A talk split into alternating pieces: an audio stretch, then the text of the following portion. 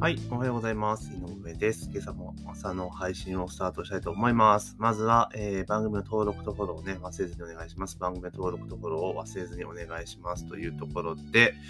えー、今日はですね、えー、Google、Google マップにおける偽レビューへの対応、対処などを紹介という記事がありましたので、まあ、それについてですね、ちょっとお話をしていこうかなというふうに思っております。よろしくお願いします。えー、最近ですね、もう Google マップの機能強化が著しくてですね、え非常に便利になってきました。で、えー、ローカルガイドって言われる人たちのね、活動とかもすごく追っかけやすくなったりとかして、まあ、個人の人がおすすめしているお店とかね、口コミ情報みたいなものが、まあ、かなり強化をされているっていうところが、かなり Google マップ強くなってきたんですね。で、あとは、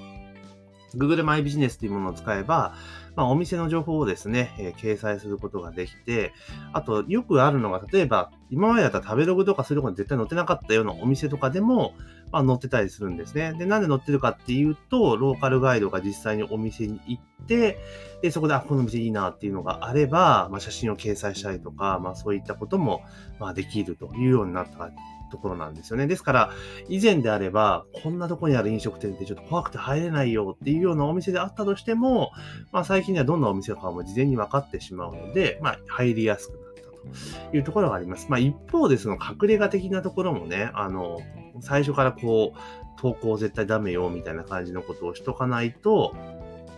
ね、勝手に投稿されちゃう可能性も出てくるので、まあ、難しいところではあるんですが、まあ、非常に利便性が高くなったかなというところではあります。ただ一方で問題になっているのが、あの、悪質な投稿とかね、あとは偽情報とかっていうのの、まあ、登録とか、そういったこともかなりやっぱ問題にはなっているわけなんですよね。で特にそのレビューとかっていうのは非常に重要じゃないですか。結構その Google って結局 Google アカウントがあれば誰でも登録できてしまうっていうのがあるんですけれども、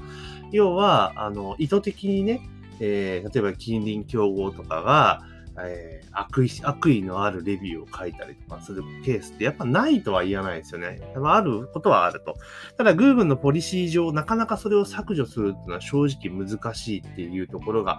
やっぱりあったりするわけなんですよね。で、結局それは問題になっている部分もあったりとかして、もう結局はその Google に載せるのがどうなんだろうっていうふうに、思われている方も、思われているお店とかもね、あったりとかするわけなんですよね。で、それで消したら、消すにはどうしたらいいのかとか言って、まあいろいろあるんですけども、実際問題として、消したところでもうプラスには何一つならないわけなんですよね。だから私自身の、もうあれとしては、その悪意あるレビューが入ってしまったら、あの、もうそれにちゃんとコメントを返して、その、それが事実でないということを、まあ、お店側としてもちゃんと発信をしておくべきなのかなという点と、あと何より大事なのが、その結局ですね、悪意あるレビューとかも、あの、今いっぱい入ってきたらまたちょっと別問題ですけれども、基本的にはそんなに数が入ってこないっていうことが多分あると思うんですね。だから1個入ってるから目立つってとこなんですけど、じゃあそれ対応どうすりゃいいのかって言ったらもうレビュー集めるしかないんですよ。レビュー集めるしか。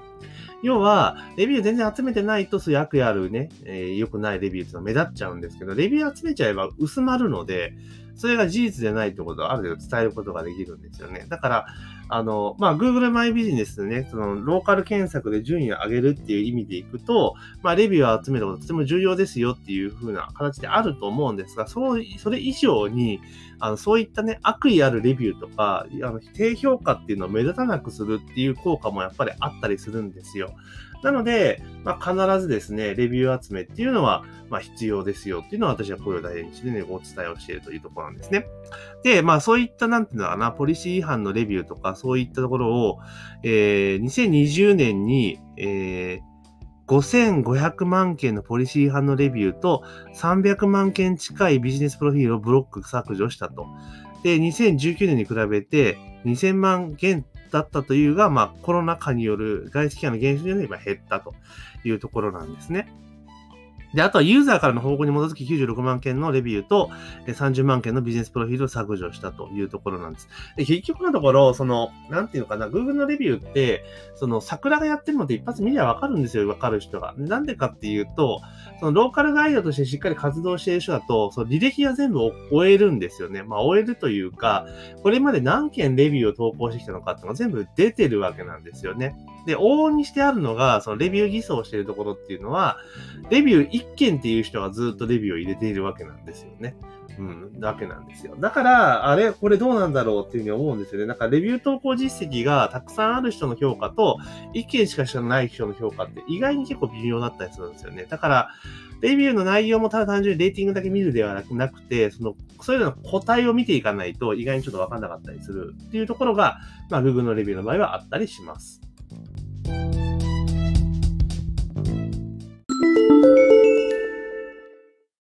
はい、ここでお知らせです。えー、私の上ですね、ストアカという、まあ、オンライン講座のプラットフォームでですね、今話題の音声配信について、ミンメディア勉強会という講義をやっております。えー、この講座にご参加いただきますと、えー、この音声配信、ポッドキャストのですね、アカウント解説から、え実際の配信まで、実際のワークを通じてですね、その講座内で自分のポッドキャスト番組が持てるようになります。毎週ですね、講座開催しておりますので、ぜひ自分も音声配信、ポッドキャストをやりたいなっていうふうに思われる方は、ぜひね、概要欄にリンクを貼っておりますので、まあ、そちらの方からね、講座のご案内ページをご確認いただければというふうに思っております。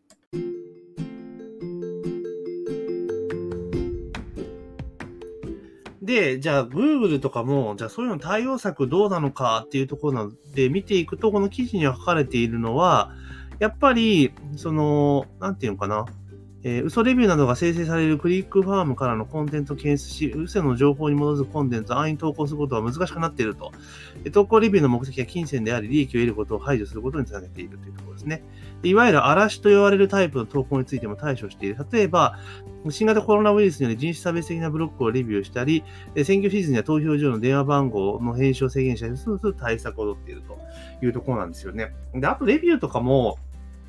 そう、なんて言うんだろう、登録するときに、あの、その現地に行った、スマホとかの位置情報が取れれば、あ、取れるんであれば、その位置情報とかを、例えば、あの、ちゃんと確認して投稿できるようにしたらいいと思うんですよね。だからそれは別になんつうのかな、そのレビューの時に、その、裏側で、あの、検証すりゃいいだけのことであって、例えば、そのレビューを投稿しますと。で、行った時に、当然パソコンで投稿するケースも出てくると思うので、必ずしもスマホと100%で限らないんだけれども、例えば、上下に触れているレビュー、例えば、星5とかね、あと星1、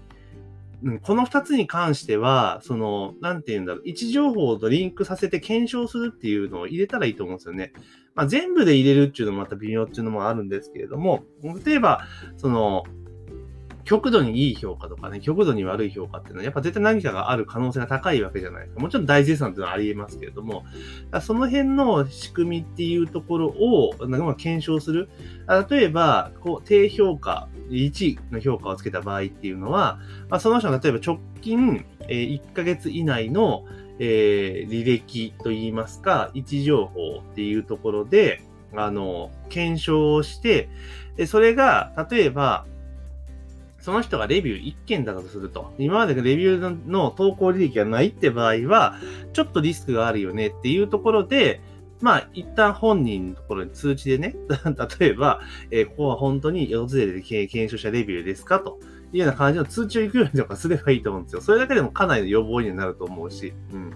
こんな感じでやると、だから位置ちゃんと言ってるかとか見てるでっていうところ。で、もちろんこれをやることによって、Google が、あのね、例えば位置情報とかプライバシーのっていうところはあるかもしれないけど、これはやっぱ利用者側のお店を守るっていう意味でも、こういった制度ってね、やっぱ必要かなと思うんですよね。だからレビューを投稿するときに必ず、え位置情報の履歴を、え確認しますと。いうふうな形でやっていかないと、やっぱりこうどんどんその嘘情報が広がってってしまうとね、これ下手するとお店一軒潰すことにもなりかねないと思うんですよ、こういったものっていうのは。で、あとは、そのなんだろう、偽レビュー、桜でレビューとかでね、そういうのいっぱいあって、実際店行ったとんでもない店だったぞというケースだったらやっぱ出てくるわけじゃないですか。だから、まあそういうことを考えて Google はその位置情報とか、もうスマートフォンとかの情報を使って、やっぱりより、あの、確認するということをね、やってってほしいなというふうに思いますよね。だから、あとは例えば、その、位置情報をオンにしているローカルガイドとかがあれば、例えばそのローカルガイドがその店に行った時に、例えば通知を出して、あの、そのお店に関する情報を教えてくださいみたいな感じので、あ、なんか、Facebook とかありますよね。ここに関する情報をちょっと追加で教えてくださいみたいなのがあるじゃないですか。あんな機能を使って、例えば、その、ね、通知オンにし、なんか、受けるようにしておけば、そこの現地の情報投稿、投稿とか確認ができるようにしておいて、で、確認したらなんかポイントがね、いくつかつくか、みたいな感じにしておいたら、結構情報の精度って上がっていくと思うんですよね。まあ、もともとその、なんだろう、Google マイビジネスとか Google マップ系の情報っていうのは、そのお店から側の情報と、あとユーザー側からの情報をマッチさせて、精度を高めるってことをやってるわけですよね。従来だとお店が発信する情報しかなかったから、実際いいことしか書かないわけじゃないですか。だから行ってみたらええってことがあったけど、今は基本的にユーザー側の情報を投稿できるようになっているので、ま、ある程度判断する材料ってあるわけですよね。だから、まあ、そういったものを、えー、ね、以前よりマシになってるとはいえ、逆に言うとレビューを捏造したりとか、そういうこともできてしまうっていうのがありますから、からそこら辺っていうのはやっぱね、位置情報とかローカルガイドっていう仕組みをうまく使って、まあ、より精度をね、高めていっていただけるといいんじゃないかなというふうに思ったりはしますというところで今日はですね、えー Google がね、Google マップにおける偽レビューの対処などを紹介というね、記事がありましたので、まあ、それについてですね、ちょっとお話をさせていただきました。えー、ぜひね、番組の登録とね、フォローをね、忘れずにお願いします。えー、番組の登録とフォローをね、忘れずにお願いしますというところで、えー、本日の朝の配信は以上とさせていただきます。今日も一日頑張っていきましょう。